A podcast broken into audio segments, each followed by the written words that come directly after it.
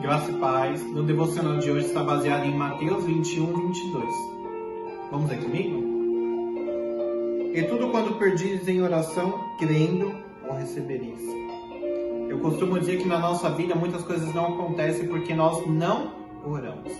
Saiba que se você orar, pedir ao Senhor e crendo, você pode receber.